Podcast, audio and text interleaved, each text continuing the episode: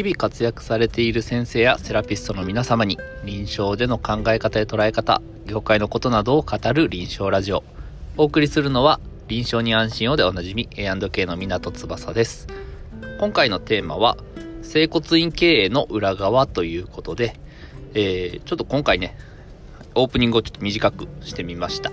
どうでしょう？はい。えーと、整骨院経営の裏側ということなんですが、僕はえー、4年前から整骨院を、えー、経営しています。で、今は整体院に変えたんですが、えっ、ー、と、2年ですかね。2年ちょっとの間、えー、2年ないぐらいか。2年ないぐらいの間、整骨院として経営をしていました。で、その時のお話をできればなと思ってこのテーマにしたんですが、えー、整骨院経営、皆さんどう思われますか？で、聞いてくださってるのが柔道整復師さんだけじゃなくて、えー、整体師、ないしセラピストと呼ばれる方々とか、理学療法士さん、作業療法士さんに向けてこちら発信してるんですが、整骨院というと、まあ、保険が適用できるというので、結構、うん、まあ、やりやすい。経営としては難易度は低いビジネスモデルだと僕は思っています。ただ、えー、この整骨院経営に関してどうやっていくかってていうところを細かくお話しすると、まあ、整骨院、柔道整復師として勉強されている方はもうご存知だとは思うんですが、法律的に、えー、っと、まあ、換気設備があるかとか、あと、施術室と、あの、待合を分けれるかというのが、えー、問題というか、えー、まあ、要項として上がってきますし、それで保健所の方に入ってもらって、保健所の OK が出たら、開業できるというふうになるんですが、逆に言うとその条件さえ満たしていれば、えー、ちゃんと、まあ、どんな大きさでもできるんですね。で、例えば、えっ、ー、と、何ですかね、めちゃくちゃ広いところで、めちゃくちゃベッド並べて、整骨院をやることもできます。で、逆に言うと、一つだけのベッドで、すごく小さいところで、整骨院を開業することもできます。で、これらは結局、保健所に通るか通らないかという話なので、保健所に通そうと思うと、換気設備とか、えー、まあ、面積的な問題とか、そのあたりをちゃんとクリアできれば、めちゃくちゃ小さいところでもできるんですね。で、僕の知り合いの方でも、あの、すごく、えー、小さいところでできてますし、で、待合室をどこにするかとかって結構、えー、保健所の人は優しく教えてくれるので、で、保健所側としても、別にちゃんとできるところなのかっていうのを見に来てるだけなので、なんとかしてこいつに開業させんとこうと思ってやってるわけじゃないんですね。なので、そのあたりは安心して、えー、やってもらったら大丈夫かなと思います。で、裏側としては、まあもちろん保険請求できるんですよ。で保険請求できるんですけど、やっぱり原因がないと苦しいと。で、原因ない状態でただの肩こりで保険請求するのは、これはもうアウトですから、そうじゃなくて、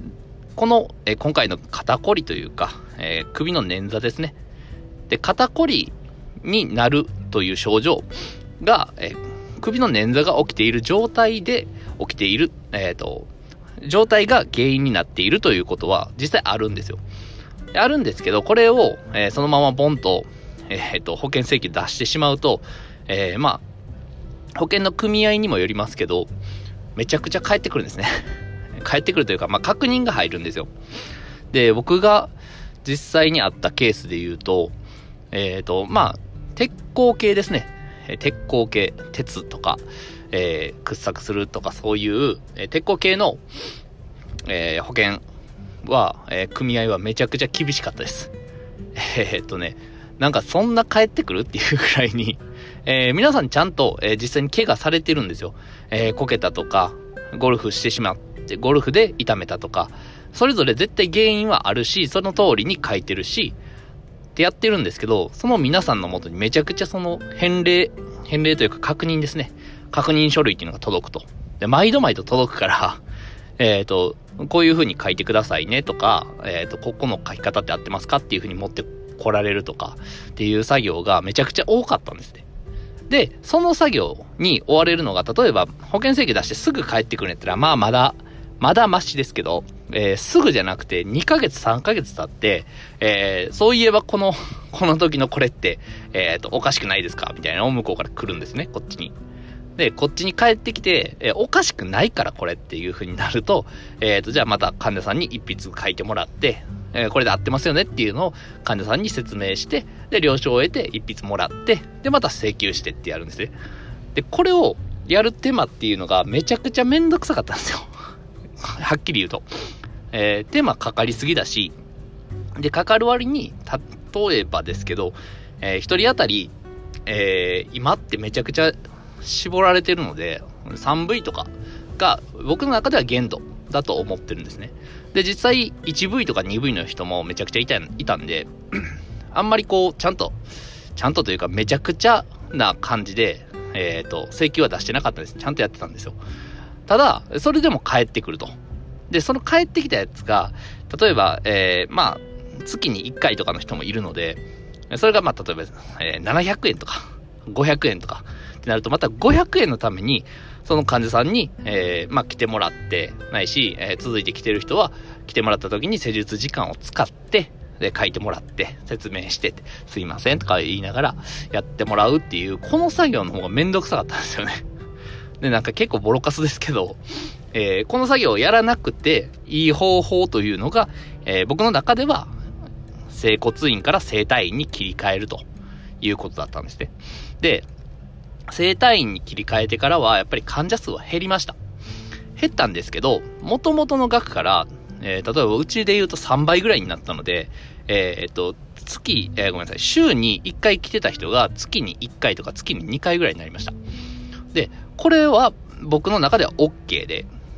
その分、しっかりやるというか、一番最初の時よりもさらに細かく見ていくとかっていう風にやると、あの、患者さん側を納得して通ってくれるし、で、僕の作業が減るんですね。僕というか院長の作業が減ると。で、さらに言えば、院長が資格を持ってなくても大丈夫だと。生体院なので、えー、民間資格としてやっていけると。で、僕が思うに、この柔道整復師という資格に関しては、えー、こだわりすぎる必要はないと思うのが一つ。で、かといって、えー、柔道整復師ってもうオワコンだよねっていうのはまた違う。というのが二つ目。で、この、えー、つなんですけど、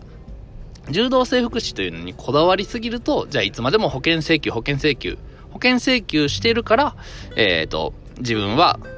今の整骨院を続けられているっていう、このマインドって結構危ないというか、えー、まあ、多責思考なんですよね。自分の責任でやっているというよりかは、まあ、業界が落ち目だから自分も落ちていくしかないのかってなると。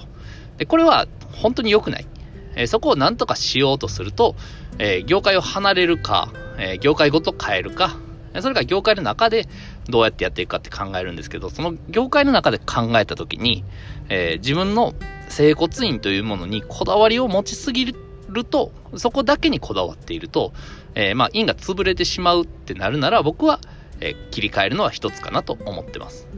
で、整骨院から整体院に切り替えると、えー、宣伝というのができるようになるんですね。で、そこの宣伝のうまさとかもやっぱりありますけど、整骨院って病院の扱い、医療の扱いなので、えー、まあ、さすがにこう、腰痛治せますとかっていう書き方は、薬事法とかに引っかかってくるんですけど、